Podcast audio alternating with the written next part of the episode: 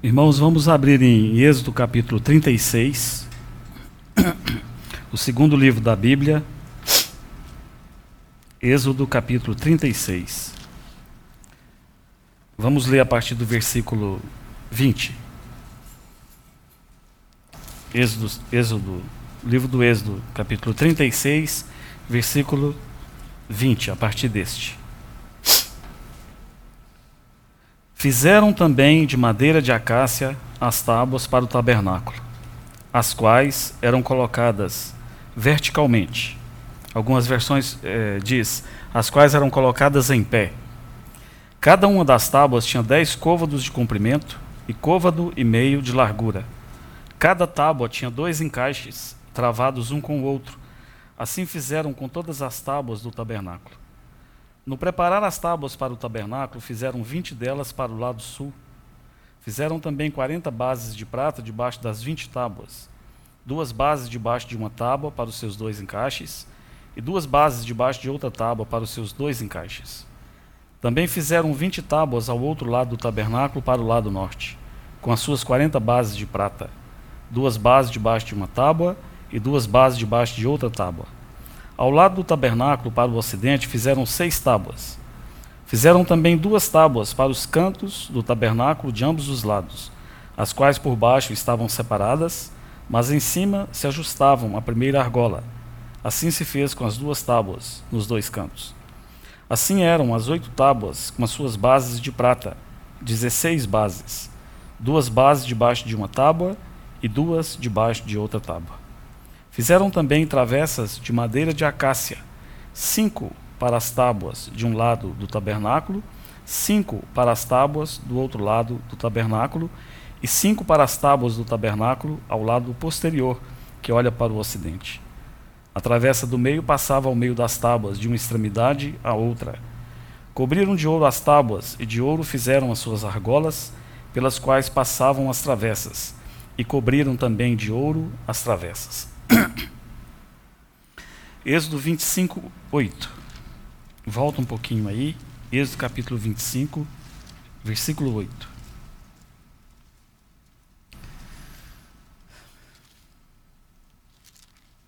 São palavras do Senhor. 25, 8. O Senhor disse: E me farão um santuário, ou me farão um tabernáculo, ou uma habitação e me farão um santuário para que eu possa habitar no meio deles. Se você já é, viu alguma, alguma imagem da, do tabernáculo construído, da maneira como ele era disposto ali no arraial, no deserto, você deve se lembrar que ele era uma construção retangular. Tomemos como base essa sala onde nós estamos. As medidas do tabernáculo eram mais ou menos 13 metros e meio, mais ou menos, por 5 metros e meio. Então seria, tomemos como base ali onde o Maurício estava, ali com o violão, para cá, da, dali do violão, onde está a, a fileira da Jane, do Maurício, da Flávia e da Isabel. Dali até aqui era a largura do tabernáculo. Então ele pegava exatamente no meio desta destas cadeiras aqui, desse corredor que está livre aqui. Ele pegava daqui, ali onde a Isabel e os irmãos mencionados estão, levantava-se uma parede de tábuas, daqui outra, e lá no fundo tinha uma outra parede exatamente onde o Abílio está. O tabernáculo era construído dessa forma. Você se lembra que dentro do tabernáculo existiam dois compartimentos principais: o lugar santo e o santíssimo lugar. Ele tinha uma área fora, onde se chamava o átrio exterior, mas esse lugar era um lugar aberto. Ele não estava cercado por essas tábuas. Então o santo e o santíssimo, sim, estavam cercados por esse jogo de tábuas. Lá do lado de fora, no átrio externo, você tinha na entrada o altar do holocausto, e em frente você tinha a pia de bronze, a bacia, o lavatório. Então depois você entrava então no tabernáculo propriamente dito, no lugar santo, onde se estivéssemos nessa posição, você teria aqui à esquerda o candelabro de ouro, Aqui a mesa da proposição, aqui na frente o altar de incenso. E aí havia uma coberta, uma cortina, e lá no Santo dos Santos nós tínhamos a arca, que continha as duas tábuas de pedra com os mandamentos, continha os pães, o maná, e continha também a vara de Arão. A construção do tabernáculo foi uma construção espetacular.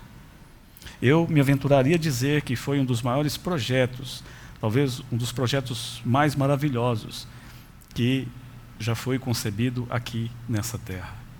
Imagine comigo. Um deserto, um lugar absolutamente deserto, um lugar inóspito, e nós temos ali alguns milhões, milhares, milhões de pessoas, e essas pessoas estão com suas tendas fincadas, voltadas para uma construção espetacular. Agora, se você percebeu, quando eu te contei das medidas do tamanho desse tabernáculo, não era uma construção imponente que chamaria a atenção simplesmente pela sua imponência, pelos materiais gastos ou pelo seu tamanho. Não era nenhuma Twin Towers aqui em Londrina, ou um prédio grande, uma obra-prima, que cada cidade geralmente tem um prédio onde é, dedica-se mais atenção. Não. Mas é interessante você imaginar comigo que aquela pequena construção, ela ocupava exatamente o centro do arraial de Deus. Todas as demais tribos estavam com suas tendas colocadas, e eram milhares de tendas voltadas para aquele tabernáculo. Por que isso? Porque ali era o lugar da habitação de Deus. Se você já deve ter lido também, você é, pode me acompanhar comigo, nesse mesmo capítulo 25, no, vers no versículo 22, há uma fala notável do Senhor, onde ele diz, no 21, ele diz: Porás o propiciatório em cima da arca. A arca, ela tinha uma tampa. E essa tampa, a tampa da arca, ela tinha dois querubins voltados, rosto a rosto. Então, esse era o propiciatório. O Senhor diz: Porás o propiciatório em cima da arca, e dentro dela porás o testemunho que eu te darei. Ali virei a ti, e de cima do propiciatório do meio dos dois querubins que estão sobre a arca do testemunho, falarei contigo acerca de tudo o que eu te ordenar para os filhos de Israel. Era ali, podemos dizer, o lugar da habitação de Deus, ou pelo menos o lugar de onde Deus falava ao seu povo, de cima do propiciatório. Agora, essa construção espetacular, ela, ela tinha algumas características. Ela era móvel. Ela foi concebida, planejada, projetada para que ela pudesse estar sempre em movimento. Você se lembra que Deus decidia quanto tempo o povo ficaria em determinado lugar. Então, imagine vocês, e eu também, se nós estivéssemos ali, depois de alguns dias ali, eh, naquele determinado lugar, então um dia recebíamos um sinal de Deus de que deveríamos partir. Então, esse tabernáculo construído, ele deveria ser, embora revestido de muita beleza e seriedade, mas ele também deveria ser algo prático, que ele pudesse ser desmontado com certa facilidade, embalado e levado para outro lugar. Então imaginemos um dia onde finalmente vamos partir. É um dia de muito movimento no arraial. Todos estão trabalhando quer seja na, nas suas tendas, arrumando as suas coisas, seus carros, seus bois, e quer seja também aqueles que estão ali desmontando o tabernáculo. Não há pressa. Nada pode ser feito com pressa na casa de Deus. Então, primeiro eles começam tirando as cortinas, aquelas quatro cortinas que cobriam o tabernáculo, vão tirando, e aí depois de tirarem as cortinas, nós veríamos, se tivéssemos uma visão por cima, que o tabernáculo, a estrutura do tabernáculo, era composta de tábuas. Foi esse o texto que eu li com você. A estrutura toda, o esqueleto do tabernáculo, era composta de tábuas. Nós tínhamos 20 tábuas desse lado direito. Nós tínhamos mais 20 tábuas daquele lado, lado esquerdo.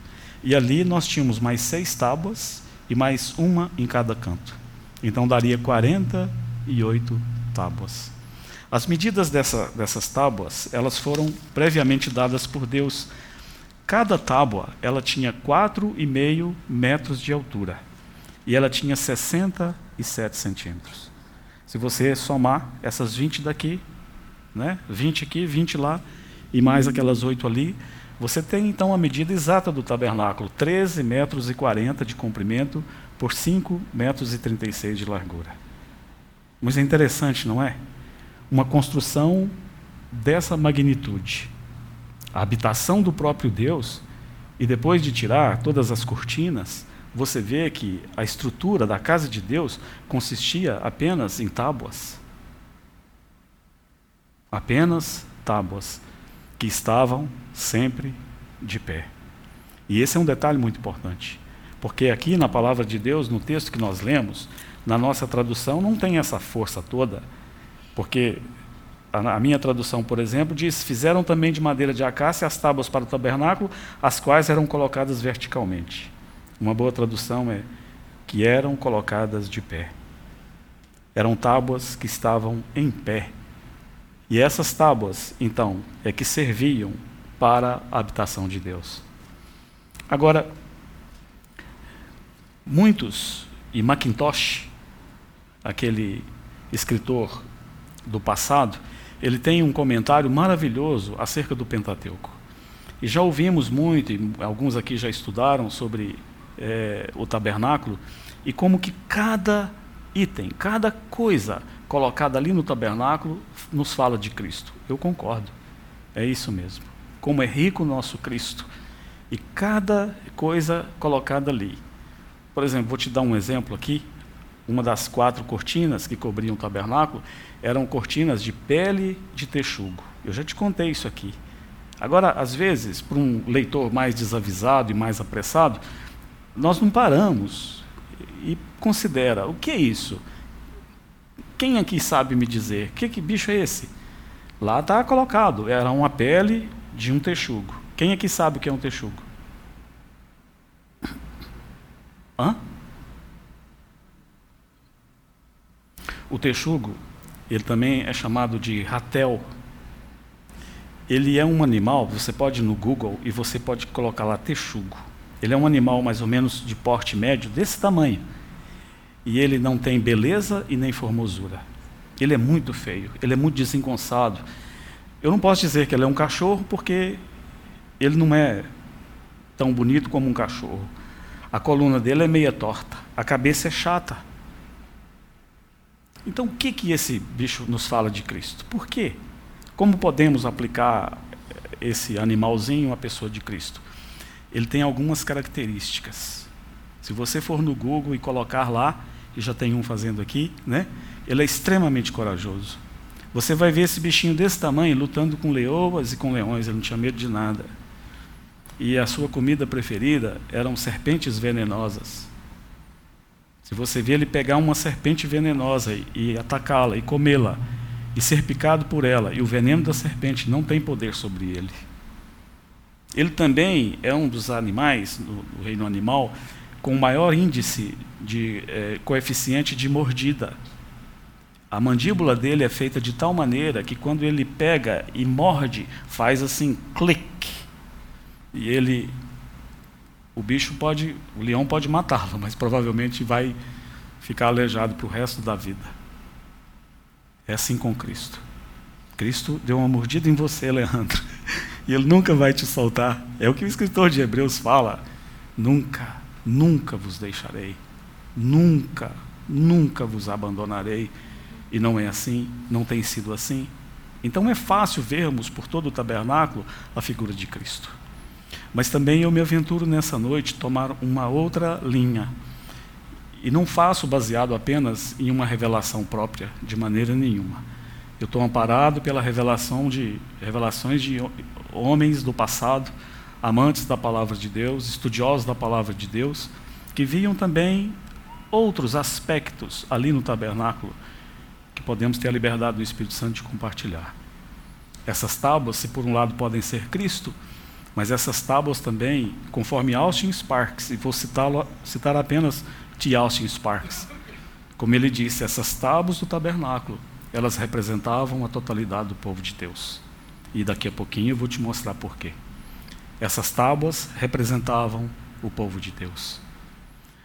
Se você abrir comigo ali, ali em é, 2 Coríntios capítulo 6, 2 Coríntios, Novo Testamento, Atos, Romanos, Coríntios, Coríntios. 2 Coríntios capítulo 6, versículo 16, diz assim, o apóstolo Paulo diz assim, Que ligação há entre o santuário de Deus e os ídolos? E aí ele diz algo muito importante aqui, irmãos. Porque nós somos santuário do Deus vivente. Como ele próprio disse: habitarei e andarei entre eles. Nós somos o tabernáculo de Deus, a morada de Deus, o santuário de Deus. Abra comigo aí, logo na frente, em Efésios, capítulo 2. Carta de Paulo aos Efésios, capítulo 2. versículos 21 e 22. Paulo diz assim aos Efésios: No qual todo o edifício, bem ajustado, cresce para santuário dedicado ao Senhor, no qual também vós juntamente estáis sendo edificados para a habitação de Deus no Espírito. É claro, não é? No Novo Testamento, quando nós tratamos da revelação da igreja, como a casa de Deus, nós somos os materiais. Pedro fala que nós somos pedras vivas. Quando olhamos a revelação da igreja, conforme revelada no, Antigo, no Novo Testamento, como corpo de Cristo, nós somos membros do corpo de Cristo. Então, essas tábuas, elas apontavam para o povo de Deus. Tábuas inicialmente ordinárias, tábuas que estavam outrora na forma de uma árvore e depois de trabalhadas foram colocadas ali como paredes da habitação de Deus. Agora, que tábuas são essas? O texto é bastante claro. O autor, ali do livro de Êxodo, ele coloca o mandamento de Deus de uma maneira inequívoca, não tem como errar. Porque o Senhor, ele fala no imperativo: e ele dá uma ordem com muita clareza. Ele disse que era para fazer de madeira de acácia as tábuas para o tabernáculo. Madeira de acácia. Essas tábuas eram feitas de madeira de acácia. Quem aqui sabe alguma característica de madeira de acácia? Algum irmão, alguma irmã? Maurício tem na fazenda madeira de acácia? Não. Depois do que eu te contar, você também não vai querer, Maurício porque é uma madeira imprestável. Ela não tem uma característica boa. Se você quer construir um móvel bom, que possa durar bastante e possa te dar um bom retorno financeiro, eu te aconselho o mogno. Eu te aconselho o jacarandá. Eu te aconselho o IP. Esses aí, eles estão aí no topo dessas madeiras de lei mais valiosas. Você Pega no Google, vê um móvel feito de mogno. Você vai ficar boquiaberto. Veja um mogno feito de IP, de jacarandá. Mas Deus, quando estava na sua mente construir uma habitação no meio do seu povo, ele decidiu que ele queria que as paredes, as tábuas, fossem feitas de madeira de acácia. Talvez você possa me questionar, você possa dizer, não, irmão Léo, mas naquela época eles estavam no deserto, é isso que ele tinha, é isso que eles tinham lá. É verdade, eles tinham muitas árvores de acácia ali no deserto, porque ela era bastante resistente.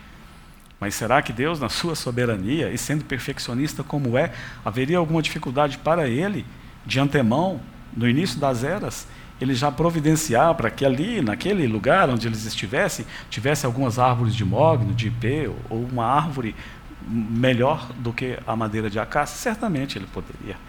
Nosso Deus pode qualquer coisa, irmãos. Você já percebeu isso? Ele fez chover pão do céu por 40 anos. E ele fez sair água da rocha. Ele nos livrou desse império de trevas que nos encontrávamos. Ele encheu nosso coração de esperança. Ele pode fazer qualquer coisa. Mas por que, que ele escolheu a madeira de acácia? Eu vou te contar algumas características dessa madeira, dessa árvore. Ela é uma madeira pesada. Me permita te dizer inicialmente que é uma madeira que nenhum artesão ele vai por livre vontade e escolha trabalhar com essa madeira. Ela é muito difícil de ser moldada. Ela é pesada. Ela é dura. Ela é difícil de lixar. Hoje temos aí essas marcenarias, carpintarias modernas, você tem torno, lixadeira, você tem um monte de ferramentas, mas imagine naquela época que tudo era feito manualmente. Você escolheria uma madeira assim? O tronco e os galhos dessa árvore são tortos.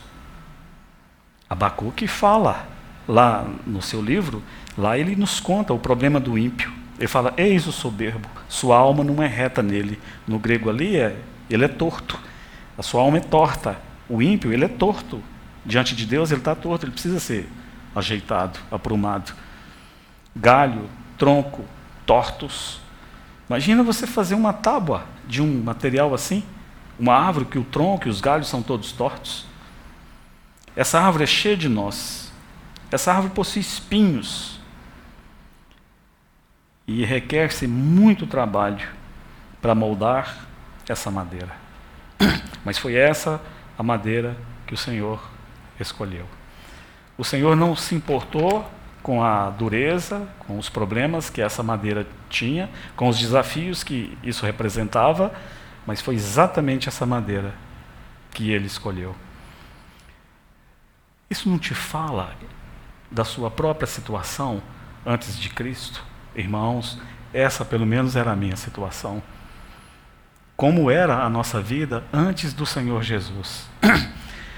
Efésios é o que chega mais perto, Efésios 2, 1 ele fala que ele vos deu vida, estando vós mortos em vossos delitos e pecados, nos quais andastes outrora, segundo o príncipe, ou segundo o curso deste mundo.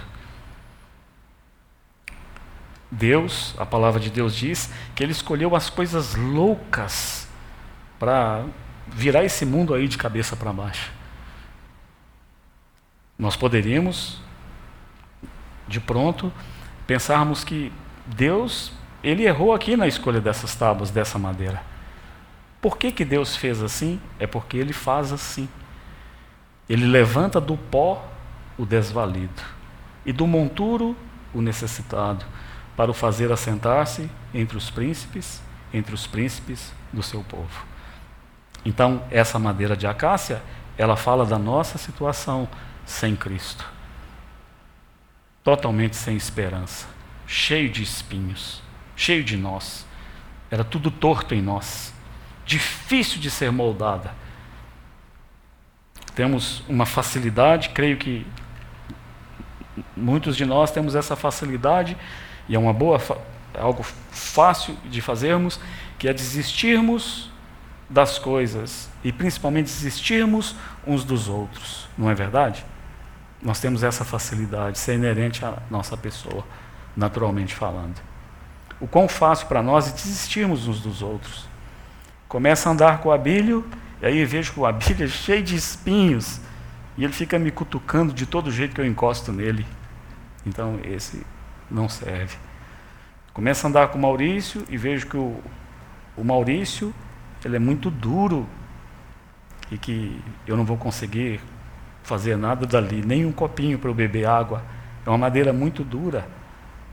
Mas o nosso Deus, ele sabe exatamente o que tem que ser feito. Então ele nos pega, ou aliás, ele pega essa árvore e a primeira coisa que ele vai fazer é tirar essa árvore do seu habitat, dos seus recursos naturais. Imagina, você passa ali vê aquela acácia, ela está ali, ela está bem enraizada. Ela já está ali há muitos anos aquela árvore sem nenhum proveito. Aquela árvore vai passar como milhares de árvores passaram, e um dia ela vai se sucumbir aos anos e ela vai desaparecer. Mas aí então chega aquele artesão comissionado por Moisés e ele tira aquela árvore do seu habitat. Ele corta ali nas suas raízes e ele atrasa então para o arraial. Ele vai limpar os seus galhos e ele vai começar a processar aquela árvore. Aquela árvore tão dura, desprovida de beleza, de aparência, cheia de nós, cheia de espinhos. Então, esse artesão com toda a habilidade. Ah, e eu quero te lembrar que o Senhor Jesus, ele foi um grande carpinteiro. Um grande carpinteiro.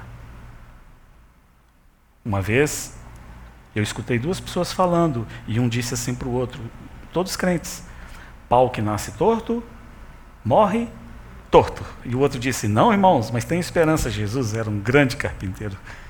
E ele pode pegar um pau torto, um tronco torto, e pode fazer uma mesa boa, algo bonito que pode enfeitar a sua casa. Então essa árvore agora vem para o arraial e o artesão, com toda habilidade, esse carpinteiro, cheio de paciência, cheio de sabedoria, e eram homens cheios do Espírito para essa obra. Porque é uma obra grandiosa tomar uma madeira de acácia, que eu descrevi aqui, e prepará-la para ser usada na casa de Deus. Isso é uma obra fenomenal. E esse artesão então começava habilmente, pacientemente, sob a direção do Espírito Santo, a trabalhar nesse tronco. Primeiro ia tirando as imperfeições, depois media até sair aquela tábua. Aquela tábua de 4 metros e meio por 67 de centímetros de largura. E depois tinha que lixá-la. Mas uma característica dela era difícil de lixar. Imagina quantos calos, quantas lixas, quantas dificuldades, quantos dias até que se preparasse essa tábua. Uma delas apenas. E aí então, ia fazendo, ia passando a lixa, ia limpando, ia lixando, ia limpando, lixando, soprava, tirava. Isso não nos fala da obra do Espírito Santo em nós? Você lembra as coisas que Paulo, o apóstolo, menciona, pelas quais ele passou?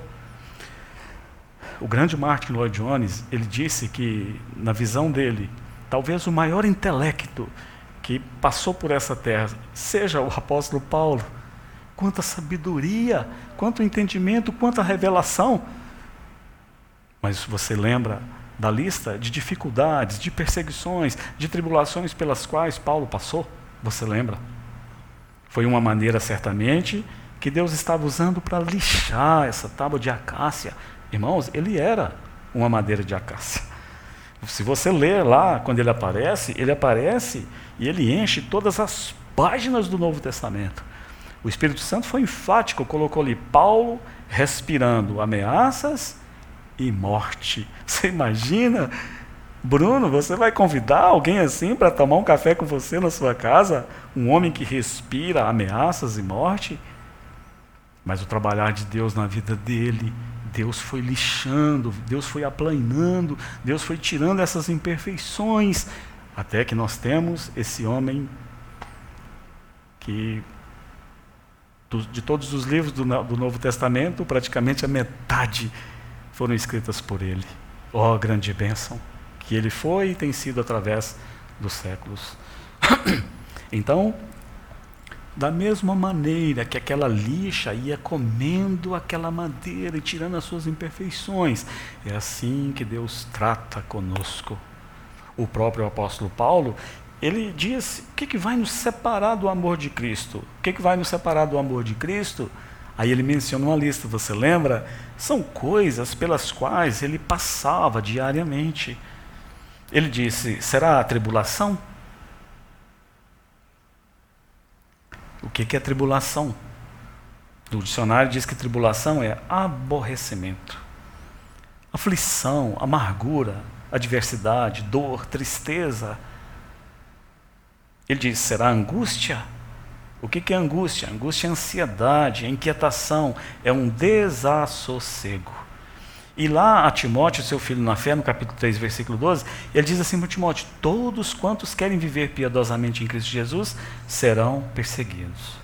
Ó oh, irmãos, é glorioso sabermos que o Senhor nunca nos abandonará, mas é tão triste sabermos que na nossa condição, natural, nós podemos nos apartar dele? pelo menos tentar nos apartar dele? Se essas tábuas falassem, eu queria entrevistá-las e talvez eu pudesse ouvir delas. Ah, quantas vezes eu pensei em desistir. Aquela lixa, ela era doída demais. Ela entrava profundamente em mim e por muitos dias eu fui sendo lixada, fui sendo lixada, fui sendo lixada. E muitas vezes eu pensei em desistir. Você já pensou em desistir? Você já passou por alguma tribulação, por alguma angústia, por alguma coisa que lhe fosse pesado demais, que lhe fosse difícil demais, que você sentiu que estava além das suas forças? Ah, irmãos, eu já passei por muitos momentos assim. E creio que todos os santos de Deus, eles têm passado momentos de muita luta. Essa é a vida cristã normal. Mas talvez pudesse perguntar para aquelas tábuas: e, e o que, que você achou depois de tudo pronto? E você está lá como tábua na casa de Deus. Ela disse: Ah, eu realmente eu não sabia o produto final. Eu não sabia no que iria dar aqueles tratamentos daquele artesão, daquele carpinteiro para comigo. Eu não tinha nem ideia do que me aconteceria. E o que aconteceu com elas é glorioso. Eu vou te mostrar daqui a pouco. E o que está acontecendo conosco é glorioso agora e também será no futuro. Chegava-se um dia que aquela tábua ela estava pronta, quase pronta. Ela já estava limpa, lixada, na medida certa, absolutamente certa. Então agora ela poderia ser usada na casa de Deus. Ah, ela não poderia ainda. Porque mesmo com todo o trabalho ali do carpinteiro, você podia ver naquela tábua algumas das suas imperfeições. Algumas estrias, algumas coisas diferentes ali, cor diferente, a marca de um buraco. Você poderia ver as suas imperfeições. Então, sabe o que tinha que ser feito antes daquela tábua ser colocada ali no tabernáculo de Deus? Ela tinha que ser revestida de ouro. Isso é glorioso demais, não é? Pensa nessa tábua ordinária que estava ali fadada a passar toda a sua vida naquele deserto, naquele mundo tenebroso. Agora, essa tábua está totalmente coberta de ouro. Então, se não tinha mais como Heloísa, alguém chegar e falar assim: Ah, eu acho que essa tábua aqui ela era tão feia, ela era cheia de imperfeições, de estrias. Ninguém mais podia ver suas imperfeições. O ouro nos fala da natureza de Deus. O Senhor Jesus, irmãos, Ele é o ouro de Deus. Nós somos, estamos revestidos de Cristo. Isso é glorioso demais. Onde começamos? Começamos com essas tábuas, com essas árvores de acácia, e agora revestidos do próprio Cristo. O Filho de Deus, pelo Espírito Santo, habita em nós. Isso não é glorioso demais? Irmãos, quando o Senhor olha para nós, Ele não fica, como nós fazemos uns com os outros, procurando as imperfeições. Irmão Fernando, assim que entrou, me cumprimentou. Eu já vi que ele rasgou a calça ali no joelho e do lado e em cima. É assim. Procuramos as imperfeições uns nos outros, e isso é tão fácil de ver, não é? Mas não é assim que o Senhor faz conosco. Adriana, quando o Senhor olha para você, o que ele olha, o que ele busca é a vida do filho dele que está em você. Essas imperfeições foram cobertas pelo ouro de Deus. Ah, agora está ficando mais glorioso, não está? Imagina uma tábua de 4 metros e meio por 67, totalmente reluzente, coberta de ouro. E aí essa tábua agora ela está pronta para ser colocada ali. 20 tábuas daqui, 20 tábuas de lá, 8 de lá. Não seria maravilhoso, Abílio? Naquele sol quente do meio-dia, quando tirasse aquelas cortinas e você pudesse então olhar, aquilo reluziria como algo nunca visto antes, aquele ouro ali no meio do deserto reluzindo através daquelas tábuas, daquelas tábuas outrora tábuas ordinárias que não servia para nada e agora estão ali na construção do tabernáculo da casa de Deus. Agora chegava-se o dia de mudar, tinha que ir embora. Então, o tabernáculo começava a ser desmontado. Tirava-se as cortinas, ficava o esqueleto e começava a tirar. Tirava aquela primeira tábua, a segunda, a terceira, a quarta, a vigésima, vigésima primeira, ia tirando até que sobrava uma tábua apenas, aquela ali, onde está Isabel. E é interessante que mesmo só aquela tábua ali, ela ainda permanecia de pé. É isso que eu queria te falar nessa noite. Que há uma maneira de permanecermos firmes diante do Senhor. Aquelas tábuas não tinha a menor possibilidade delas caírem no chão. Eles poderiam tirá-las tranquilamente. Quando tirasse a primeira, a segunda, todas elas ficariam absolutamente de pé. O texto nos conta, texto santo, de que essas paredes de tábuas haviam cinco varais, cinco varais colocados horizontalmente. Cinco aqui, cinco lá e cinco lá. Então você pode falar: Ah, irmão Léo, é por isso que elas não caíam, que elas tinham. Então, esses varais, essas varas compridas, então que davam sustentabilidade a essas paredes. Não, não era isso. Porque o primeiro que era tirado eram esses varais. E quando eles eram tirados um por um, mesmo assim aquelas tábuas permaneciam de pé.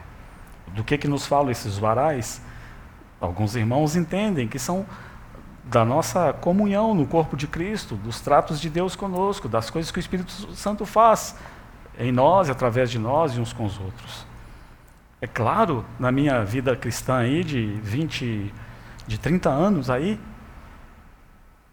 quanta ajuda eu tenho recebido de tantos irmãos, quanto suporte, quantos irmãos que têm estendido as suas mãos para que eu permaneça de pé, graças a Deus por isso. Mas eu não posso colocar a minha firmeza, colocá-la dependendo de outros. Porque muitos problemas no meio do povo de Deus, eu conheço lá nos Estados Unidos um casal, uma irmã, uma benção na obra de Deus, ama o Senhor profundamente, serve o Senhor com zelo, uma pregadora do Evangelho que faz da sua casa um refúgio para muitos. O marido a abandonou, deixou-a por causa de uma jovenzinha. E ela, o que ela fez? Ela se apegou com mais firmeza ao Senhor. Mas nem sempre é assim. Muitas vezes coisas nos acontecem, esse exemplo que eu vos dei. E o que é que nós fazemos? Nós culpamos o Senhor. O Senhor é o culpado porque meu casamento não deu certo. E lá vamos nós. Às vezes, alguém muito próximo a nós morre, adoeceu, morreu. O Senhor não salvou o meu filho. Irmãos, eu conheço numa assembleia onde uma irmã, uma irmã muito querida e abençoada, cujo marido era presbítero, ela deixou de reunir simplesmente porque os filhos dela se desviaram da fé. E ela disse para o Senhor: enquanto não convertê-los, eu não vou as reuniões. Eu não te busco mais. Como? Como, como é isso? Suportes que nos são tirados, irmãos amados que são suportes para nós e nos são tirados, e de repente nós nos vemos aos nossos olhos completamente abandonados. E aí nós caímos. Mas não era assim com essas tábuas. Elas não caíam. Mesmo que esses suportes eram tirados, um por um, elas ainda estavam de pé. Uma outra característica interessante dessas tábuas, que você deve ter percebido, elas não eram numeradas. Você viu? Elas não eram numeradas, elas eram colo colocadas ali nos seus lugares aleatoriamente. Não tinha tábua número 1, número 2, número 3, número 48. Não tinha. E por que o Espírito Santo fez isso? Talvez para nos dar um puxão de orelha aqui, não é verdade? Como temos as nossas preferências pessoais no meio do povo de Deus? Como temos? Gosto muito de ir na casa do Antônio. Né, Antônio? Toda semana, por alguns anos, eu vou lá. Agora está meio corrido, né? Mas a ideia é voltar. Gosto muito da casa do Antônio. E parece até que o Antônio gosta também da minha companhia lá, mas a Tereza, porque tem nos suportado. há irmãos que são muito chegados, por várias razões. E às vezes isso se torna algo muito perigoso no meio do povo de Deus. Nós vamos fazendo os nossos grupinhos, nossas preferências, e vamos ali. E aí agora o nosso, a nossa, o nosso tempo de lazer é só com aquele grupo ali. Eu vou fazer algo só com aquele ali, só com aquele ali, só com aquele ali. Irmãos, isso é em todo lugar. Isso é próprio da natureza humana. Agora imagine você aqui comigo, você como uma dessa tábua. Maurício, você era a tábua, você era a tábua 39, apenas aqui, não era numerada, tá? Mas dessa vez, quando colocaram as tábuas juntos, eu era 21. Nos colocaram os dois, lado a lado. E do outro lado, Maurício, para completar, para ficar mais maravilhoso ainda, colocou do nosso lado o Danilo. Estamos os três ali. O acampamento já perdura por três meses e nós três temos uma comunhão tão boa. Você está no meio, eu de cá, o Danilo dali. Está tão bom. E aí um dia, a gente vê aquele movimento todo no arraial. E alguém está desmanchando, está separando. E aí, numa última, última tentativa de segurar aquilo que é meu, eu falo, Danilo, no próximo lá, vamos dar um jeito de ficar junto. Maurício, ó, fica de olho para a gente ficar junto. E às vezes, lá naquele outro acampamento, Danilo era a tábua número um. Eu já me colocaram na 13. E o Maurício está lá do outro lado. O Maurício é 37. E nós somos separados. Era assim, exatamente desse jeito. Irmãos, como precisamos aprender com essa advertência silenciosa do Espírito Santo e incluirmos todo o povo de Deus. Aprendermos a incluir a todos todos. Essas tábuas estavam sempre de pé.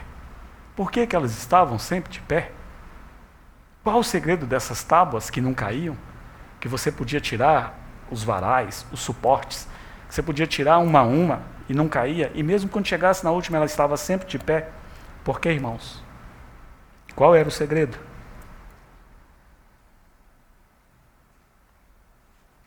O segredo, irmãos, eram umas bases de prata. Preste muita atenção aqui, que isso pode ser, talvez, de ajuda para você. O segredo dessas tábuas estarem sempre de pé é porque elas estavam apoiadas em cima de bases de prata. Cada tábua era colocado debaixo dela duas bases de prata, soquetes de prata. Essa tábua tinha provavelmente duas ou quatro gavilhas, e essa, esse soquete, o molde era feito de tal maneira também que ele tinha esses buracos, então essas tábuas se encaixavam nessas bases de prata. Agora, debaixo de cada tábua, você tinha é, duas bases de prata para cada tábua, um talento cada base. Se você quiser ver, conferir comigo, isso que eu estou te falando, você pode ver aí no capítulo 38, no versículo 27. Empregaram-se cem talentos de prata para fundir as bases do santuário e as bases do véu. Para cem bases, cem talentos. Um talento para cada base. Agora a pergunta: quanto era um talento de prata? Quanto pesava um talento de prata? Mais ou menos 34 quilos e 200 gramas. Então, debaixo de cada tábua, você tinha aí 68 quilos e 400 gramas. Agora, Fernando, Deus não mandou que fizesse um molde só de uma base de prata inteiriço, ou que fosse até lá, e outro molde inteiriço, e outro inteiriço. Então, quando chegasse, jogava aquele molde comprido aqui. Não, não, não, não, não. Cada tábua tinha a sua própria base de prata. Então tinha 96 bases de prata debaixo ali daquelas tábuas. E os que estão aí com a calculadora, me ajuda se eu estiver errado. Você sabe quantos quilos de prata que tinha debaixo daquelas, daquelas tábuas? Vou te contar. Tinha em torno de 3.283 quilos de prata debaixo daquelas tábuas. Irmãos, era impossível essas tábuas caírem. Elas estavam muito bem apoiadas. Ah, e tem uma outra coisa com essas tábuas. Se elas estavam apoiadas em cima dessas bases de prata, é claro que elas não tocavam o chão. Você percebeu? Até esse cuidado Deus teve, porque se essa madeira diariamente, diuturnamente, ela tivesse contato com, contato com, a, com, a, com a areia, de dia aquele calor louco, de noite geada, essa madeira não resistiria. Mas essa madeira, outrora uma árvore de acácia dura, cheia de nós, cheia de espinhos, com seus galhos e troncos tortos, difícil de ser moldada, e depois de trabalhada, revestida em ouro, Deus ainda teve o cuidado de que essa madeira não tocasse o chão. Irmãos, a palavra de Deus diz que nossa pátria está nos céus. James Moffat, um, que tem uma, uma, uma Bíblia é, traduzida, uma versão, a versão de Moffat, essa, esse texto que fala que nossa pátria está nos céus, presta bem atenção no que ele diz. Ele diz: porque nós somos uma colônia dos céus. Nós estamos aqui, mas nós não somos daqui. Temos que tomar muito cuidado da maneira como andamos nesse mundo, não é verdade? Essas tábuas não tocavam o chão, elas estavam sempre em cima dessas bases de prata. E você sabe o que a prata aponta para quê na palavra de Deus? Alguém sabe? Redenção. É isso. Aqui está o segredo para ficarmos sempre de pé na presença de Deus. É nós entendermos que nós estamos apoiados em Cristo. Cristo é o nosso fundamento. Nós estamos nele e ele em nós. Irmãos, quando pensamos na obra consumada de Jesus, quando vemos Jesus ali no Gólgota, ali na cruz do Calvário, sofrendo terrivelmente na mão dos seus algozes, ele sofreu até o fim ele foi maltratado, ele foi caluniado, ele foi abusado, deram-lhe com caniço na cabeça, bofetadas. Mas quando vemos com cuidado, estudamos com cuidado as horas finais do Senhor Jesus ali na cruz, não é isso que salta aos nossos olhos de um homem vencido, de um homem derrotado. Pelo menos aos meus olhos, eu falo: uau, esse homem, esse Jesus, esse Senhor, ele tinha um absoluto controle de todas as coisas.